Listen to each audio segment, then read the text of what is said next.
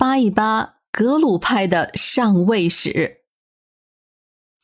第七部分，第一百二十九集。要说起来，尼泊尔跟中华的渊源还是很深的。释迦摩尼的诞生地蓝毗尼，其实就属于巴勒布地区。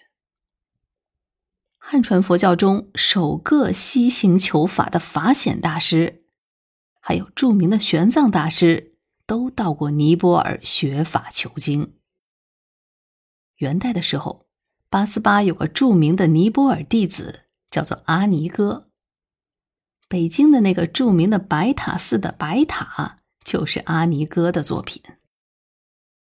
在雍正年间，巴勒布就曾经向清廷纳贡，雍正帝对他们也是优待有加。库尔喀人鸠占鹊巢，挤占了巴勒布的地盘之后，实际上也垄断了尼泊尔和西藏之间的贸易往来。印藏之间的货物，比如西藏所产的食盐、马匹、银两，还有运自内地的茶叶，都是由库尔喀人或是输入本国，或是运销印度。而西藏的一切日用所需，也都是经由库尔喀人由尼泊尔贩运入藏。甚至西藏的僧侣前往印度求经。在途中也多是停留在库尔喀，在那里先学习印度语，之后再往印度。自然交往这么多，难免就会有发生纠纷。传统上，巴勒布的铸币技术比较精湛。十六世纪以来，西藏就都是将纯银运到巴勒布。委托他们铸成银币，再运回藏区流通，或是外贸的时候使用。铸币权在外，那也就难免被人做手脚。巴勒布的那三大部落，渐渐的就往银币中掺杂其他的金属，借此牟利。库尔喀人取代了巴勒布之后，便要改变这种以次充好的这些旧例。开始铸造纯币，本来这是个好事儿啊。可是库尔喀自然也不是省油的灯，他要求西藏以一新币抵二旧币这样使用，与拉萨交涉遭到了拒绝。于是库尔喀就提出，你西藏卖过去的食盐也掺杂了土，品质也有问题。于是双方就有了争执了。也就是在这个时候，时事夏马巴来到了库尔喀，他告诉了他们两条重要的信息：第一，在西藏主要是扎什伦布寺很有钱；第二，后藏那边基本上没有什么兵丁和战斗力。就这么两个线索。不把库尔喀人勾得心头痒痒才怪呢！在给西藏噶夏政府几乎是最后通牒的信函被拒绝之后，乾隆五十三年，也就是一七八八年的六月，库尔喀不宣而战，他们派了三千人入侵了西藏，迅速的就占领了聂拉木。季隆和吉隆等地方，并且逐渐就逼近了扎什伦布寺。西藏在这个时候根本没有什么像样的军队，人数也很少。清军的驻扎主要也是在拉萨地区，因此着实是不堪一击。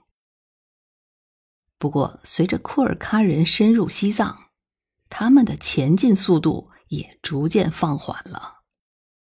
乾隆接到奏报，已经是半个月之后的事儿了。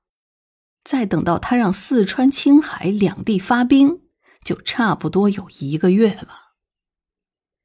在这期间，扎什伦布寺方面，也就是班禅堪布厅，私自跟库尔喀议和，向朝廷谎报抵抗住了库尔喀的进攻，这样乾隆一度还下旨让清军暂缓进藏，这让战局更加的不利。在库尔喀人的紧逼之下，七世班禅被驻藏大臣护送到了拉萨避难，而驻藏大臣包括达赖喇嘛。就都加入到了和库尔喀和谈的队伍中。此时的西藏已经进入了冬季，库尔喀人也就撤了兵。当然，前提是双方签了一个和谈的协议，只不过并没有朝廷的授权和认可，而清军也被寒冬阻碍着，也没有进入到边境地区。就这样，第一次库尔喀入侵就这么黑不提白不提的，就算是结束了。结束的原因很可笑，也很现实，就是天气导致的物资供应不上。库尔喀这边要从喜马拉雅山南路运送物资，赶上了冬天，接济不上，而清军这边。从四川进入到昌都之后，他们需要西藏地方政府来提供差役和粮草。那西藏方面自然也不愿意，于是就倾向于不让清军进入，自行去谈判和谈解决。而清军本来就粮草不足，能不多往前一步，也就乐得能拖就拖。即便是到了后藏地区，也是归乡心切，就想着尽快了事。这些都是心里话，当然不能直白的说出来。可是官样的文章，那就得做一大堆了。可怜那远在京城的乾隆皇帝，他一直就将库尔喀只是视作为是蛮夷小国，他以为的局面就是。库尔喀人听得清军前来，便吓得撤军和谈。甚至他还在那里为大国之尊洋洋得意呢。所以这第一次的冲突，就算是被糊里糊涂的糊弄过去了。但是有一点是肯定的，库尔喀人肯定是占了便宜。签了对自己有利的协议，才动身回家的。而西藏这边不过是买了个和平回来。可是这一点没有人跟朝廷说清楚，这才引出了第二次的入侵。